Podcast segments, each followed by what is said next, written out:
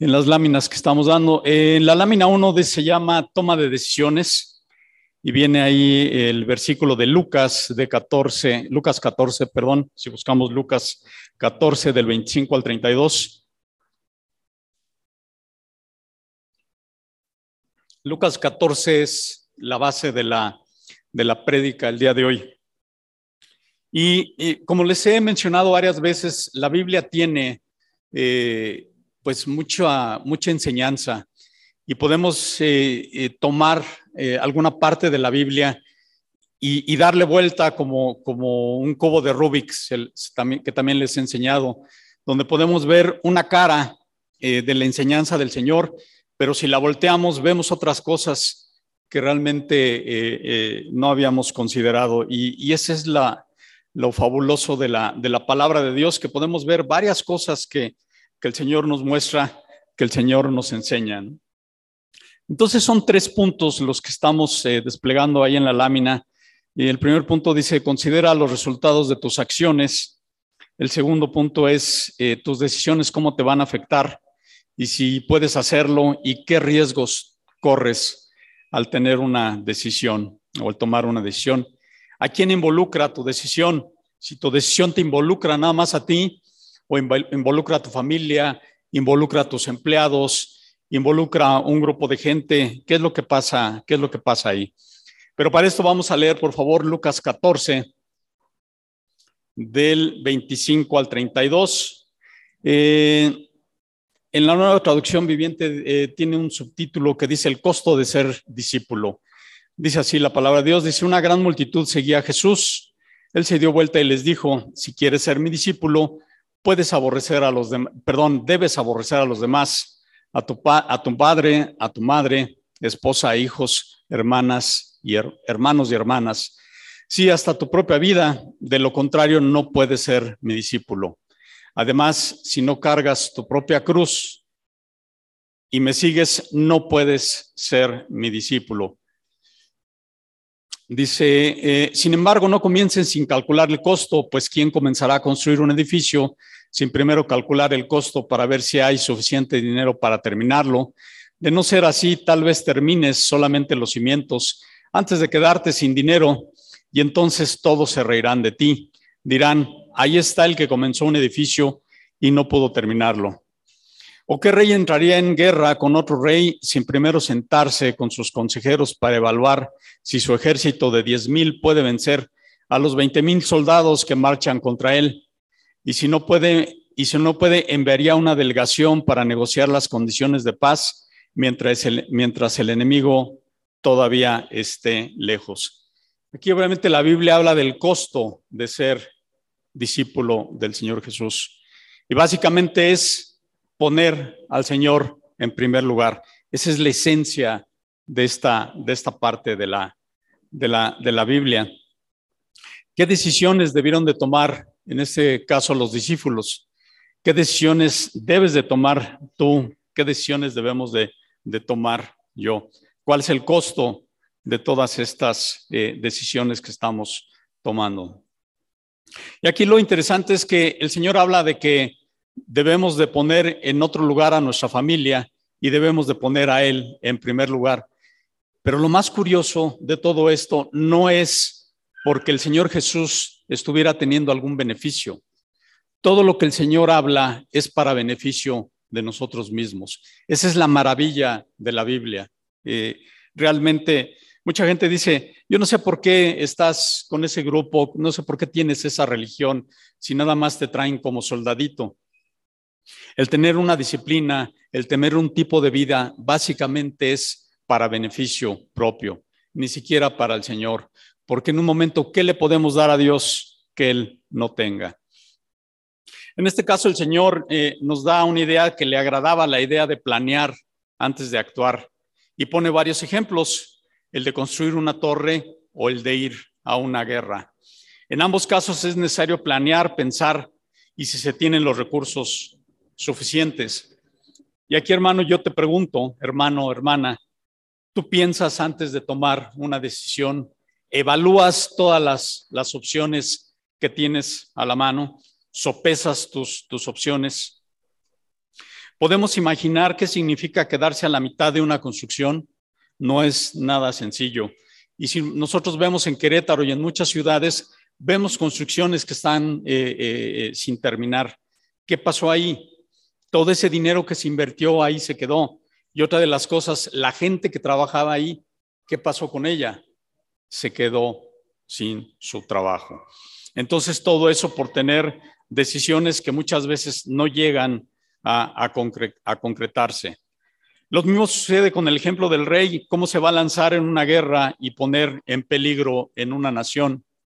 En la Segunda Guerra Mundial, eh, uno de los fracasos más fuertes del ejército alemán fue precisamente quedarse sin suministros a la hora que estaban atacando a Rusia. Y ahí empezó la debacle del ejército más poderoso en ese momento del mundo. No llegaban suministros a los alemanes. Y ahora precisamente también en, la guerra que desgraciadamente eh, eh, se está dando en Ucrania, han tenido problemas de suministros, sobre todo los, los rusos. Entonces, hay algo que no, que no hicieron bien, hay algo que, que, que, no están eh, planeando. Nuestras decisiones hoy son más importantes que nunca. Estamos viviendo tiempos muy difíciles desde que tengo uso de razón, hermanos, siempre hemos tenido problemas en la economía, no, importante, no importante qué tipo de, dirigentes o de presidentes tengamos, siempre hemos tenido problemas. Pero definitivamente nosotros podemos adelantarnos a todas esas situaciones, nosotros podemos prever, nosotros nos podemos preparar para todo ese tipo de situaciones. En mis decisiones, ¿qué riesgos existen? ¿A quién afecto con mis decisiones?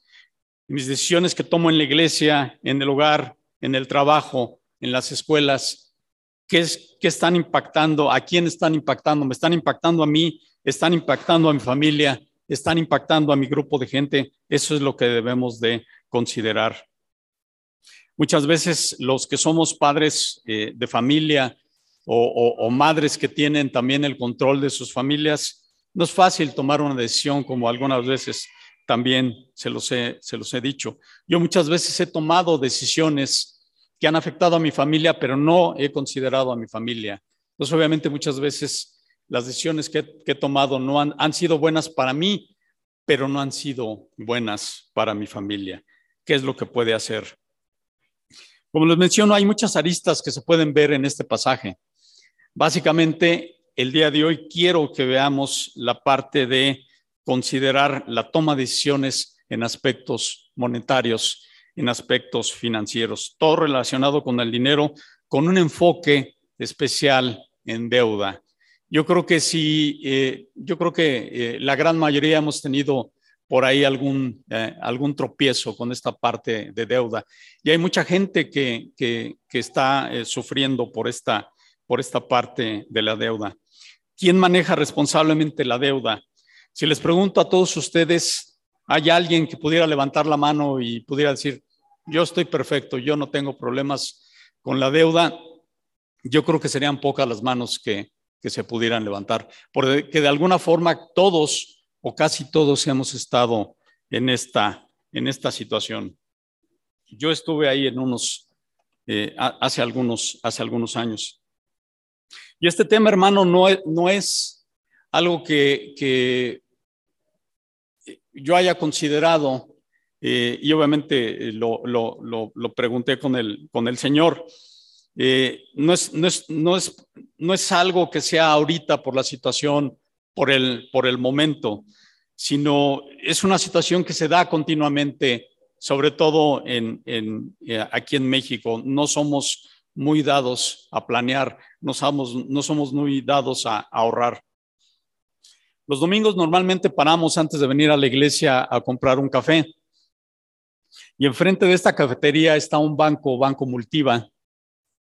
Y tengo varias semanas, si no es que varios meses, viendo el anuncio que tienen ahí de la tasa de interés por los ahorros que uno puede tener ahí en ese banco. Y normalmente son altas. Ellos empezaron por ahí de finales de años con una tasa de interés de un 6%. Y yo les digo, es, es una tasa de interés anual, hermanos. Cuidado con esa, con esa parte. O sea, si uno invierte ahí su dinero, nos va a dar el 6% anual. Y, y la gente puede decir, pues realmente es poco, pero comparativamente con otros bancos, Multiva maneja tasas de interés altas. De hecho, el día de hoy está en el 8.3%, ha, ido creciendo. Entonces, esto es un resultado, hermanos, de, de la mala economía que estamos viviendo. O sea, tasas altas significa, tasas altas de inversión, significa que las tasas de interés de las deudas son mucho más altas. Si en el banco están dando una tasa del 3%, la tasa de interés para el crédito es 10%, 10%, perdón, este, 100% más, no, perdónenme, 10 veces más grande que la tasa que, ellos están ofreciendo. Les voy a, ahorita lo, lo comento para, para, quedar más, más claro. Si el banco está ofreciendo 8.3% de interés por una inversión, lo más seguro es que él esté cobrando 83% por una tasa de interés en cuanto a un préstamo. Y hay algunos bancos que se van más arriba, que se van al 100%. Son tasas caras, hermanos, son tasas muy, muy, muy caras. Entonces, la gente podría decir, híjole, pero es que no tengo otra opción, necesito estar pidiendo un préstamo. ¿Es válido pedir préstamos? Sí, sí es muy válido, pero tienes que evaluar qué estás haciendo, a quién le estás pidiendo. Trata de evaluar quién te puede dar una mejor tasa, porque hay muchas cosas que debemos de considerar y hay muchas cosas que están en riesgo. Antes uno podría tener un trabajo y decir, yo voy a estar en ese trabajo unos 20 años, 30 años. Ya no es así. Desgraciadamente ya no es así. Si tú te endeudas, si tú adquieres una deuda, lo más seguro es que tú estás considerando tener una estabilidad en el trabajo. ¿Qué pasa si te quedas sin el trabajo, hermano? O sea, tienes que considerar toda, toda, esta, toda esta parte. la siguiente lámina, por favor. Igual, igual no se ve, eh, para la gente que nos escucha, estoy presentando una tabla comparativa de comisiones y requisitos para tarjetas de crédito. Este, eh, tomé esta información de Conducef, que es un organismo del gobierno, que eh, eh, la Conducef es la Comisión Nacional para la Protección y Defensa de los Usuarios de Servicios Financieros. Entonces yo nada más tomé cuatro bancos, BBVA, HSBC, Inbursa y Banamex, y de cada banco consideré algunas tarjetas de crédito. En el caso de BBVA, BBVA eh, tuve, eh, bueno, ahí puse la tarjeta de crédito azul, educación, platinum y mi primera tarjeta bancaria. Y aquí podemos ver las comisiones anuales que, el banco está eh, cobrando por tener ese, ese plástico. Es risorio cómo nos están hablando todos los días para decirte, aquí tengo tu tarjeta, aquí tengo tu tarjeta, no importa que estés este, en, se me fue el nombre de esta de, en el buro de crédito, muchas gracias. Yo te doy tu tarjeta de crédito. Los bancos, obviamente, y las instituciones financieras están pidiendo que tengamos, eh, eh, eh, que tengamos este tipo de tarjetas. Entonces, aquí podemos ver la parte de los, de los bancos que estoy considerando. Estas son, estas son las tarjetas de crédito Perdón, a, quien nos oyen estoy eh, eh, señalando con el apuntador eh, esta, esta lámina. Estoy viendo aquí las comisiones anuales. Hay algunas tarjetas que no están cobrando comisiones, pero los intereses son, son altos. Por ejemplo, vean esa tarjeta de primera tarjeta de Bancomer, que es la última de Bancomer o de, de BBVA, perdón. Todavía no me acostumbro. No les, no les está cobrando la comisión de entrada, pero vean la tasa de interés. Ahora, otra de las cosas, estos datos son a diciembre de, de, 2021. Ahorita las tasas están más altas. Entonces, cuidado con eso. Pueden checar ahí en la página de la, de la Conducef. Y vemos, por ejemplo, que quien tiene un costo de tarjeta anual, lo que te cobran eh, anualmente alto, que por ejemplo es esta Platinum de BBVA de 2.410 pesos. Vean la tasa de interés, es una de las tasas de interés más bajas. Pero obviamente para tener esta tarjeta debes de tener un sueldo alto. ¿Por qué? Porque obviamente si tú tienes un sueldo bajo, vas a ser más susceptible de fallarle al banco.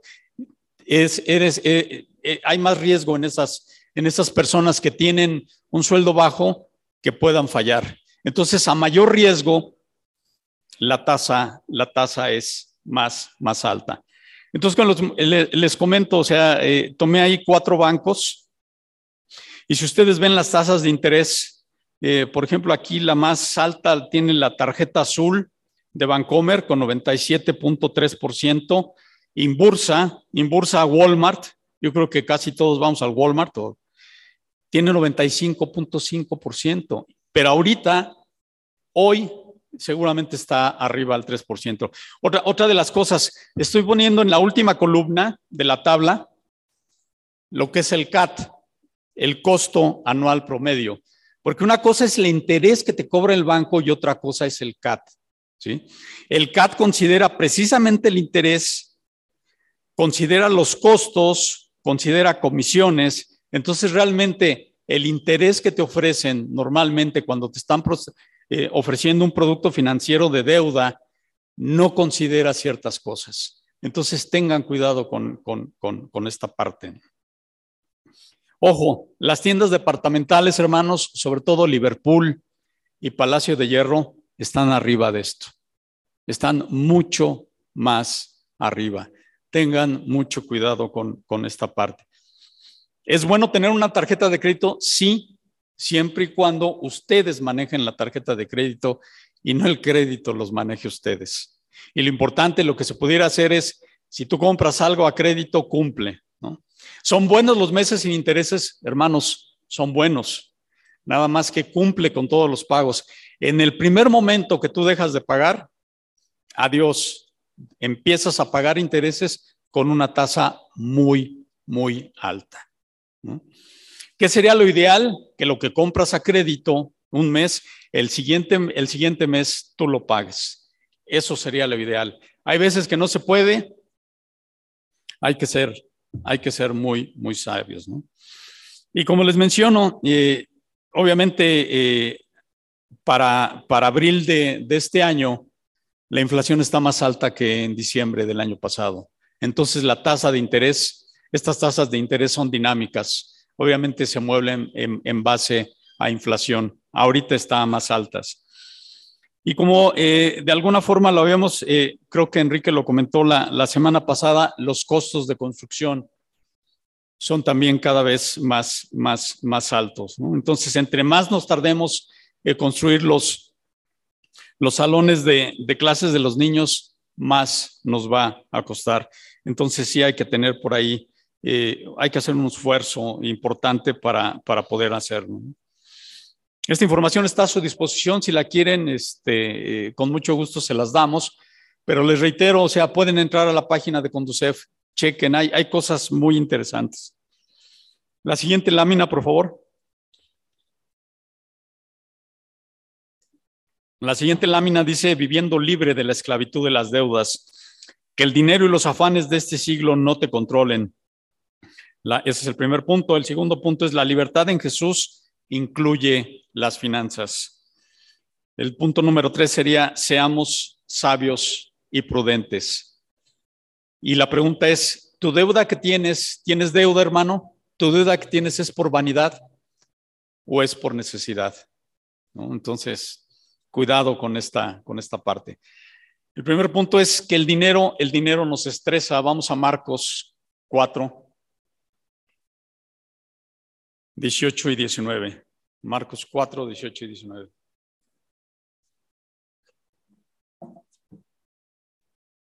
¿Ya lo tienen?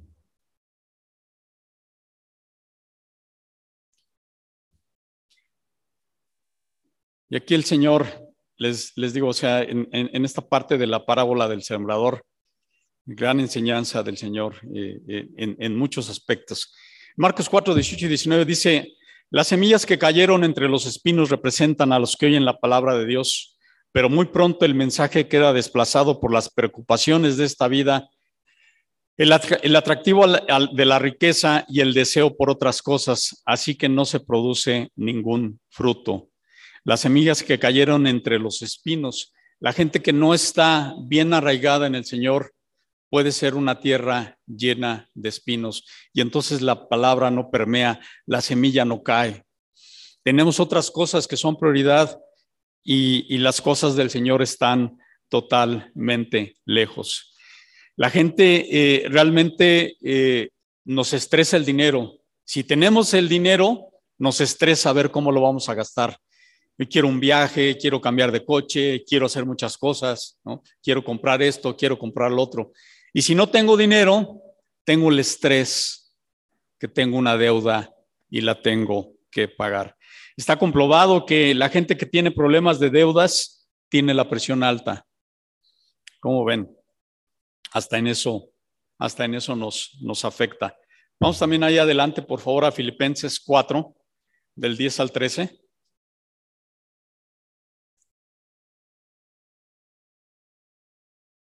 También aquí, eh, Filipenses 4, 7, 4, 13, perdón, muchos hermanos tomamos este versículo eh, eh, y lo sacamos de contexto, pero veamos el contexto que maneja aquí Pablo, por favor.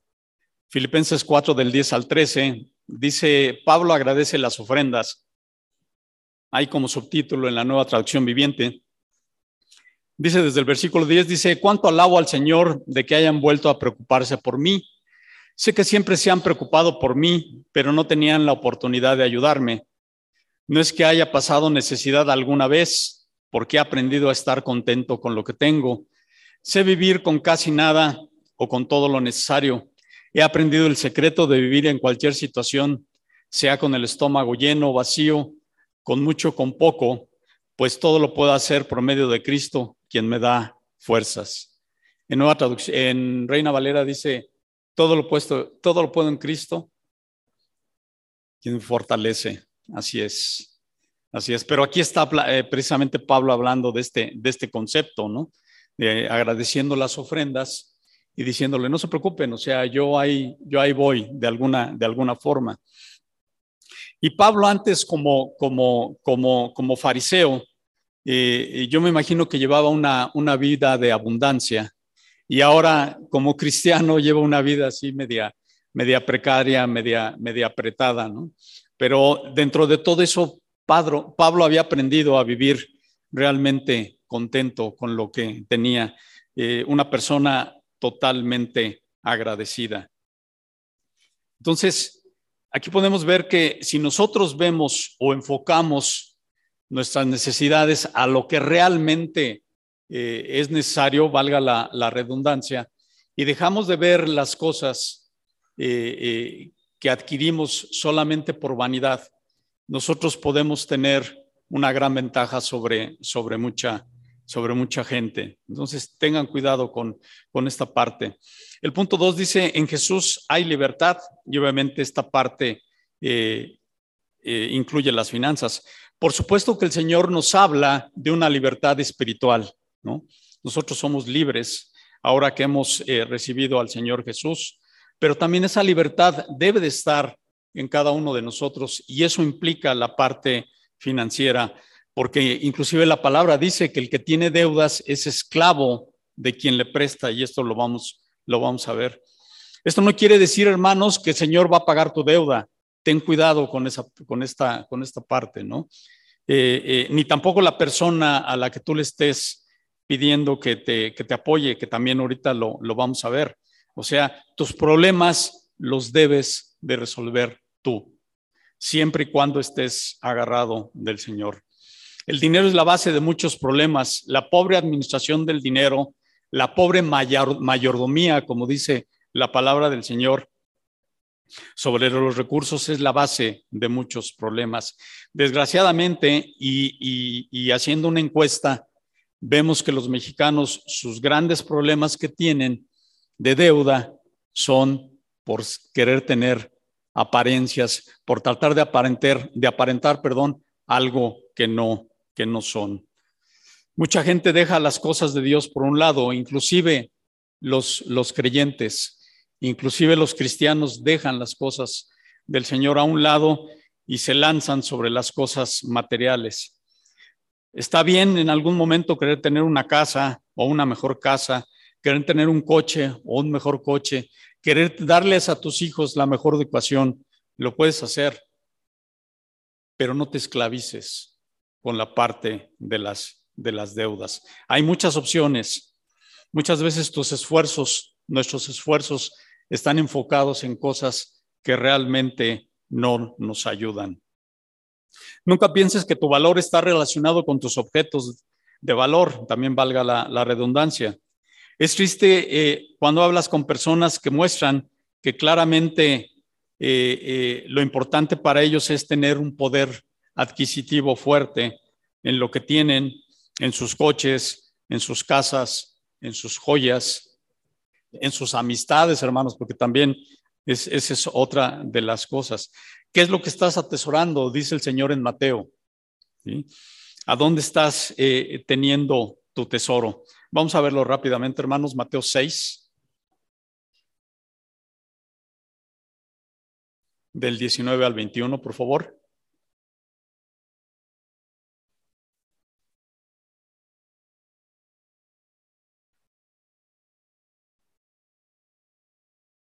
Dice así la palabra de Dios, dice, no almacenes tesoros aquí en la tierra, donde las polillas se las comen y el óxido lo destruye, y donde los ladrones entran y roban. Almacena tus tesoros en el cielo, donde las polillas y el óxido no pueden destruir, y los ladrones no entran a robar. Donde esté tu tesoro, allí también estarán, allí también estarán, perdón, allí estarán también los deseos de tu corazón. ¿A dónde están tus deseos, hermano? ¿A dónde están mis deseos? ¿Qué es eso que nos quita el sueño? ¿Qué es eso lo que nos quita la tranquilidad? Seamos sabios, seamos prudentes. Volvemos a lo mismo, la deuda es necesaria o la deuda no lo es innecesaria. Y una académica de la, de la UNAM, de la Universidad Autónoma de México, dice que cuando realizas compras sin el control de tus emociones, eres un comprador compulsivo. Pregunta, ¿eres tu hermano? ¿Eres tu hermana comprador compulsivo? Nos encanta comprar en, en, Amazon, hermanos. Yo de repente se me va el avión y digo, ay, pues al fin todo es con el poder de mi clic, ¿no? ¿No les ha pasado eso? El problema es cuando llega el estado de cuenta. Y órale, ¿no? Entonces, tener mucho cuidado con esta parte de, ser comprador compulsivo. De hecho, este trastorno de, compras compulsivas se llama oniomanía. Oniomanía se llama. Dice que si alguna vez has tenido muchas ganas de comprar algo e incluso experimentaste ansiedad y al obtenerlo sientes euforia y posteriormente una gran culpa y caes en la depresión, es, probablemente, es probable que seas un comprador o una compradora compulsiva. Y es cierto, hermanos, o sea, de repente así te emocionas y digo, quiero tener esos zapatos, ¿no? Y muchas veces los compras. A mí me pasó ahora en la pandemia, este, compré unos zapatos que se veían padrísimos ahí en, creo que sí los compré en Amazon. Y, y cuando llegaron los zapatos dije, ¿y, y, esto? O sea, yo la verdad, eh, yo no sé, ahora sí que es cada uno decisión, pero yo difícilmente vuelvo a comprar unos zapatos en línea, difícilmente, ¿no? Porque somos este, de pie gordo o somos de pie flaco, las hormas de los zapatos son de una forma, según la marca, este, yo no sé si sepan, pero hay anchos de horma, este, que es algo que no manejamos mucho aquí en México, pero sí lo manejan en Europa, lo manejan en Estados Unidos, pero aquí no. Entonces, hay que tener mucho cuidado con esta, con esta parte. Y sí, yo también tenía esa ansiedad de, ay, van a llegar mis zapatos, ¿no? Y cuando llegan, dices, ¿y esto? ¿Qué pasó? Entonces sí, yo tuve esta, esta parte de tener ansiedad, tuve euforia cuando me llegó el paquete, pero yo cuando la abrí dije, ¿y qué pasó? ¿No? ¿Qué pasó aquí? ¿No? O sea, definitivamente las cosas no son como muchas veces pensamos. No gastes más de lo que recibes. Es una regla bien importante y suena bien sencilla, pero no lo hacemos. No gastes más de lo que recibes. Si tienes un ingreso, haz un plan en qué vas a gastar ese ingreso. Si te llega un poco más, haz un plan. No digas esto que me llegó más este mes, esta quincena, esta semana, luego, luego te lo, quiere, lo quieres ir a gastar. Ten, ten cuidado. Muchas veces la gente se gasta el aguinaldo que todavía no cobra. Tenga cuidado con esta, con esta pan. El Salmo 4.2b, no lo, no lo busquen, dice, amaréis la vanidad y buscaréis la, la mentira. Amaréis la vanidad. Amamos la vanidad, hermanos. Ese es uno de nuestros problemas más, más fuertes. Las deudas son por necesidad, son por algo muy indispensable. Una deuda para comprar una casa es algo bueno, porque pues, obviamente difícilmente podemos tener el dinero para comprar una casa eh, de contado. Es algo bueno, ahorita también lo vamos, lo vamos a considerar. ¿Sería bueno comprar un, coche eh, eh, a deuda? Sí sería bueno, no, tengan cuidado. Y obviamente háganlo con instituciones financieras, financieras serias, con instituciones financieras responsables. Mucha, eh, por ahí hay la, teoría de que eh, los bancos controlan al mundo. Eh, y es una teoría muy bien fundada. Hay, cosas que sí tienen mucho sentido. Y, y, yo creo que sí, hermanos. Yo creo que realmente los bancos manejan al mundo. Tengan cuidado porque realmente los bancos, inclusive los serios, veámoslos desde el punto de vista, son agiotistas. O sea, no puede ser que te, que te cobren 10 eh, veces o 100 veces más de lo que ellos te dan por los ahorros que tú tienes y te cobran 10 veces o 100 veces más por los créditos que tú le pides. Obviamente el banco, pues a eso, a eso se dedica, ¿no? Porque corren un riesgo, como les, les mencionaba. Tenemos que estar preparados. Los seguros son una buena opción, son una buena opción. Si tú estás considerando, nunca has tenido un coche y estás pensando comprar un coche, tienes que tener un seguro. Y más ahora que hay en la calle tantos coches de estos denominados premium, eh, como Audis, Mercedes, Teslas, que si le pega uno, pues aunque tuvieras tu casa, no alcanzas a pagarle. Y aunque nada más le des un rolloncito, rayón en, la puerta, ¿no?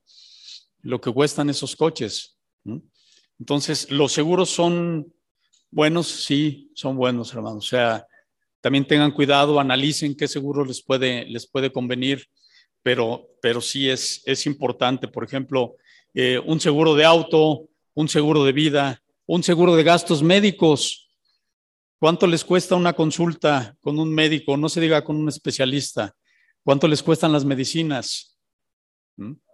Hay gente que tiene eh, seguro social, oíste, este, eh, seguro popular, que creo ya no es seguro popular. Entonces, si no hay otra, pues eh, utilicemos ese tipo de, servicios. Las siguientes dos láminas están representando ejercicios de préstamos. La siguiente lámina, por favor. De préstamos con, con, BBVA. Esto yo lo saqué de la página de BBVA. Bancomer, yo todavía tengo la, la costumbre de, decir Bancomer, pero ya no es Bancomer, es BBVA. Entonces hice el ejercicio aquí con un crédito hipotecario, un préstamo de nómina y adelante también tenemos un préstamo para auto. Y nosotros vemos en el primer préstamo, préstamo hipotecario, hice el ejercicio con una casa de dos millones de pesos.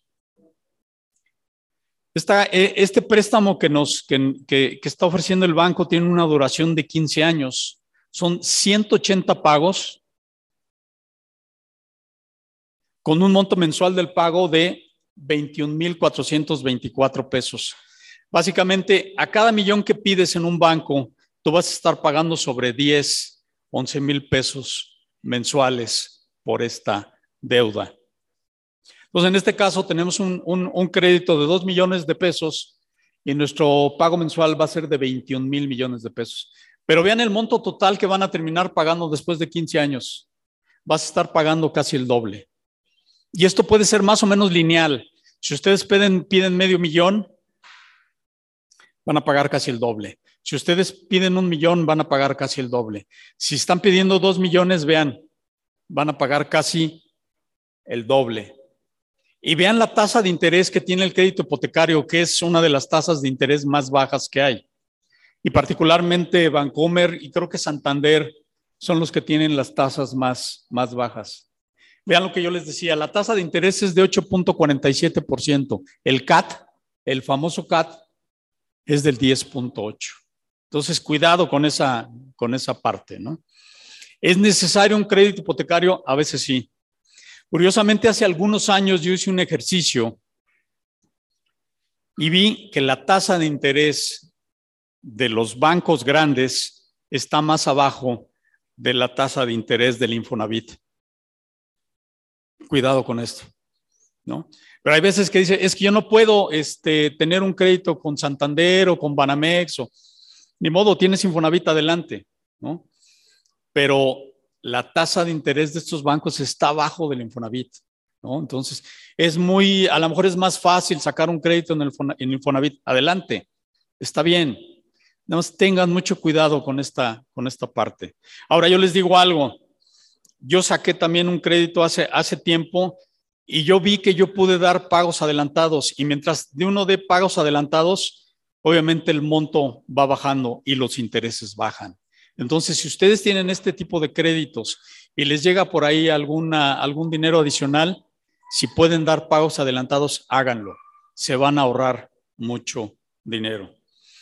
El siguiente préstamo que analizamos es préstamo de nómina. Tenemos en la parte izquierda el monto, 250 mil pesos a 60 meses y el número de pagos, obviamente son 60. El monto mensual del pago es de 7.960 pesos, o sea, casi 8 mil pesos mensuales vamos a estar pagando. Pero ahí vean, el monto total a pagar casi se duplica, hermanos. ¿Ya lo vieron? Y es una tasa relativamente, relativamente accesible. Es una tasa de interés del 23% y un CAT del 30%. Entonces, les reitero, si es imprescindible que tengan un crédito, háganlo. Tengan cuidado con esta parte. Ahora, otra de las cosas, si ustedes se meten a un préstamo y dejan de pagar, la tasa de interés les va a subir. Entonces, vean, si ya están metidos en este tipo de crédito, consideren cumplir siempre. Siempre tienen que cumplir con esto. ¿Ok? Vamos al siguiente, eh, eh, el préstamo automotriz. Ahí son 60 pagos. Bueno, y yo realmente no les puse los 60. Del pago 1 me brinqué, bueno, al 5 y del 20 al 30. Y bueno, ahí eh, hice una sumatoria, que obviamente la sumatoria que está al final del cuadro no se las pone el banco. Esa ya la, ya la hice yo. Entonces, aquí estamos considerando un coche que cuesta 317,250 pesos. Ya con IVA, el banco me va a prestar el 80% y yo voy a dar el 20% de, anticipo. Entonces, si yo doy el 20% de 317 mil pesos, yo estoy dando 63,450 pesos de primer, de primer pago. Una tasa de interés relativamente baja, y un CAT del 14.5% anual. Entonces, si nosotros vemos la sumatoria que está ahí en la lámina, el total de intereses es de 77.217.69. Ah, pero a los intereses les falta el IVA. el total de intereses masivas son 89 mil pesos. El total de la deuda son 253 mil pesos. Pero a final de cuentas, un coche que nos iba a costar 317 mil pesos, nos va a terminar costando 406 mil pesos. 406 mil 822.50 pesos. ¿Les espanta? Tengan cuidado. Yo digo, si van, si consideran tener Vamos a suponer, hermanos, que ustedes tengan un coche 2010, por decir algo, y ahorita quieren dar el brinco a un coche 2022. Yo diría que lo hicieran en pasos. Cómprense un 2015, un 2016, ahorren un poco, vendan su coche 2010, cómprense un 2015, que esté más cerca eh, eh, eh, el coche que tienen del que van a comprar, para que no paguen tanto, tanto interés. Básicamente, ese es el mensaje. Ahora, si ya estás metido en deudas, pues también te, te, voy a dar la opción que puedes, que puedes hacer para, para salir. Vamos a la siguiente lámina, por favor. Porque obviamente, hermanos, hoy en día mucha gente está, está metido en estas, en estas deudas. Y, y, y aquí las sugerencias son cinco puntos de sugerencias. Y la primera es, hay que ponernos a cuentas con el Señor. La mayoría de las deudas se adquieren cuando no buscamos a Dios, cuando no le consultamos sobre las decisiones que tomamos. Aquí lo importante, como dice Hebreos 4:16, no lo busquen, Dicen, acerquémonos pues confiadamente al trono de gracia para alcanzar misericordia y hallar gracia para el oportuno socorro. Si estamos en armonía con el Señor, difícilmente nos vamos a meter en este tipo de problemas. No digo que sea imposible, pero difícilmente vamos a estar buscando la vanidad que yo les, que yo les comento. Número dos, pide ayuda a la familia o a algún hermano no busques que paguen tu deuda. Yo he perdido amistades, hermanos, porque no les he prestado, porque no he podido prestarles o porque no he querido también prestarles, porque también la palabra comenta esa parte. Si yo le presto a alguien a mi hermano, voy a tener problemas. La palabra lo dice. ¿Y saben qué? Se acabó la amistad con estos hermanos. Entonces tengan mucho cuidado con esta, con esta. No les digo que no, o sea, si, si, si pueden ayudarle a alguien, ayúdenle a la gente. Pero si le tienen que decir que no, hermanos, es muy válido. Es muy válido. O sea, no busques que alguien pague tu deuda, porque muchas veces no se puede. Dice eh, la palabra de Dios en Proverbios 11, 14, no lo, no lo busquen, yo lo tengo aquí, dice, sin liderazgo sabio, la nación se hunde, la seguridad está en tener muchos consejeros. Busca el apoyo del hermano, busca el consejo del hermano, busca el consejo del familiar.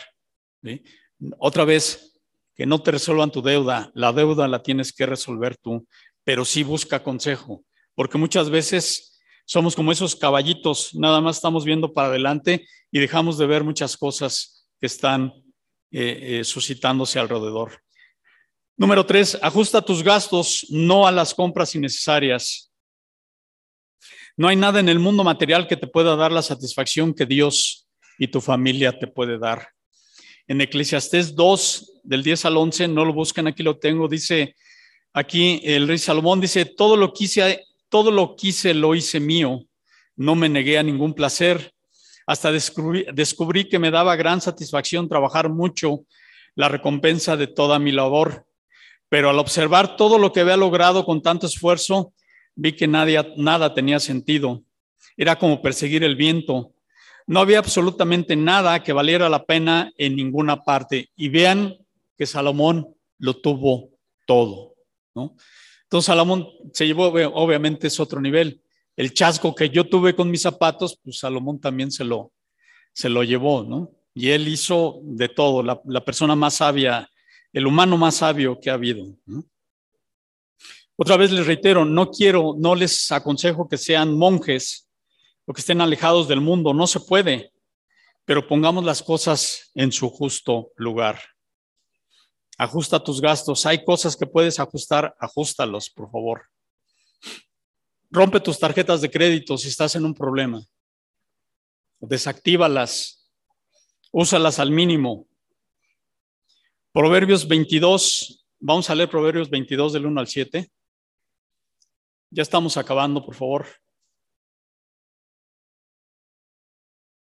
Yo creo que este proverbio es Proverbio 22. del 1 al 7. Perdónenme, no está ahí, ¿verdad? No, no, está ahí. o sea, no está en la lámina, pero yo se los digo. Es Proverbio 22, Proverbios 22.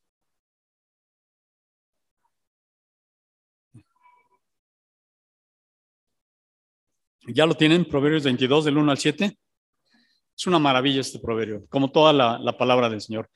Dice, elige una buena reputación sobre las muchas riquezas. Ser tenido en gran estima es mejor que la plata y el oro. Y esto es cierto. Lo que más tiene el hombre es su palabra, hermanos. El rico y el pobre, el pobre tienen esto en común. A ambos los hizo el Señor. El prudente se anticipa al peligro y toma precauciones. ¿Le suena lo que acaban de leer con el Señor? El prudente se anticipa al peligro y toma precauciones. El simplón avanza ciegas y sufre las consecuencias. La verdadera humildad y el temor del Señor conducen a riquezas, a honor y a una larga vida. Los corruptos van por un camino espinoso y traicionero. El que aprecie la vida lo evitará. Dirige a tus hijos por el camino correcto y cuando sean mayores no lo abandonarán. Así como el rico gobierna al pobre, vean esta parte, el que pide prestado es sirviente del que presta. Ven la concordancia que tiene, la, la consistencia que tiene la palabra del Señor. O sea, abusado, te dice el Señor, debemos de tener mucho cuidado.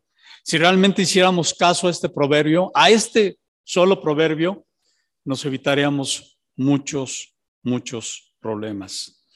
Si tienes varias deudas, hermano, hermana, paga una deuda a la vez. Quizás agarra la más chiquita y págala, ¿no? Tienes varias, págala. Desarrolla un plan, ajusta tus gastos. Yo creo que hay gastos que podemos ajustar. Puedes quedarte un tiempo sin cable, puedes quedarte un tiempo sin el streaming, sin Netflix, sin HBO, bueno, Disney Plus sí no, porque pues, los niños, ¿verdad? Este, hay cosas que realmente están de más. Hay que bajarle al consumo de agua, al consumo de luz, al consumo de gas. Si comías hamburguesas en el Cars, pues vete a las de McDonald's, No, las de Cars están muy buenas, pero están carísimas. Entonces, todo ese tipo de cosas hay que tener mucho cuidado. El último punto que quiero tocar con ustedes el día de hoy es la parte de la ofrenda. Vamos a leer la segunda carta a los Corintios 9.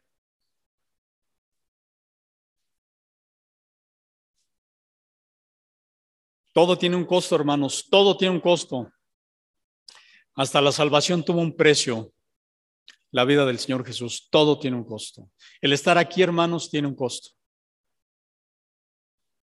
Entonces, nada, nada es gratis. Si alguien les ha dicho que hay cosas gratis en la vida, todo tiene un costo. Dice 2 Corintios 9, del 1 al 2 y del 6 al 13, dice así. Dice eh, como subtítulo esta, este capítulo de Corintios, dice, ofrenda para los cristianos de Jerusalén. El 1 y el 2 dice así, en realidad no necesito escribirles acerca del ministerio de ofrendar para los creyentes de Jerusalén, pues sé lo deseosos que están de ayudar. Y me estuve jactando en las iglesias de Macedonia de que ustedes, los de Grecia, hace un año estuvieron dispuestos a enviar una ofrenda. De hecho, fue su, fue su, perdónenme, fue su entusiasmo lo que fomentó que muchos de los creyentes macedonios comenzaran a dar. Muchos autores dicen que de alguna forma aquí Pablo está siendo medio irónico, pero pensemos que no fue así.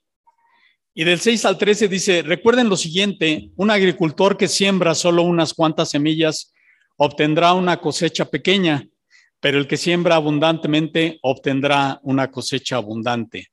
Cada uno debe de decidir en su corazón cuánto dar y no den de mala gana ni bajo presión, porque Dios ama a la persona que da con alegría. Y Dios proveerá con generosidad todo lo que necesiten, entonces siempre tendrán todo lo necesario y habrá bastante de sobra para compartir con otros.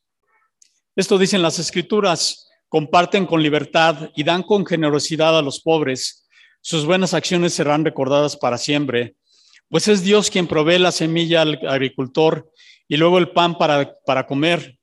De la misma manera, Él proveerá y aumentará los recursos de ustedes y luego producirá una gran cosecha de generosidad en ustedes. Efectivamente, serán enriquecidos en todo sentido para que siempre puedan ser generosos.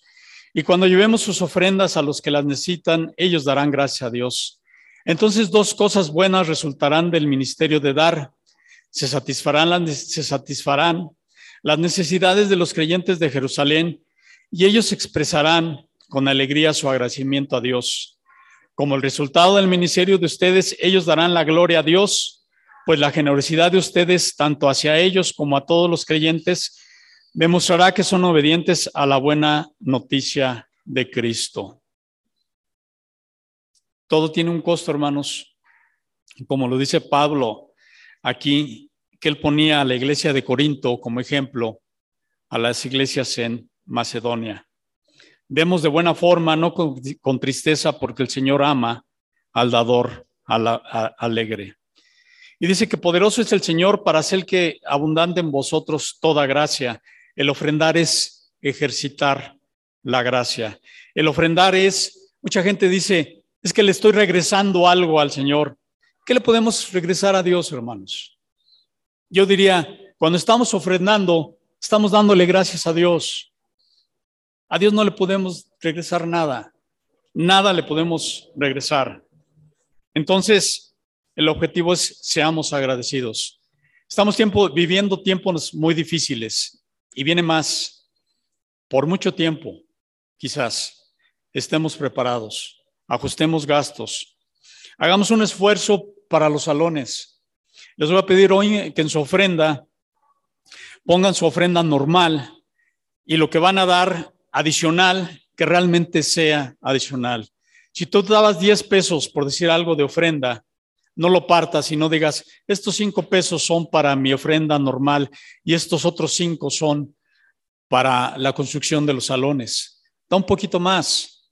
Si das 10 pesos, da un peso a lo mejor más. Y obviamente no, estoy siendo este, eh, totalmente específico, ¿verdad? Pero necesitamos de esto, hermanos. Eh, eh, la verdad es que eh, es bueno tenerlos aquí, es bueno tener a los niños, pero yo creo que los niños y los jóvenes podrían estar en otro lugar. Si nosotros nos cansamos, imagínense ellos.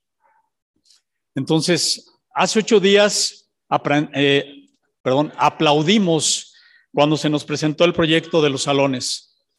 Y una ofrenda, una ofrenda muy buena, hermanos. Seamos constantes, yo les diría, no vamos a terminar eh, con lo que se ofrende de aquí a fin de mes.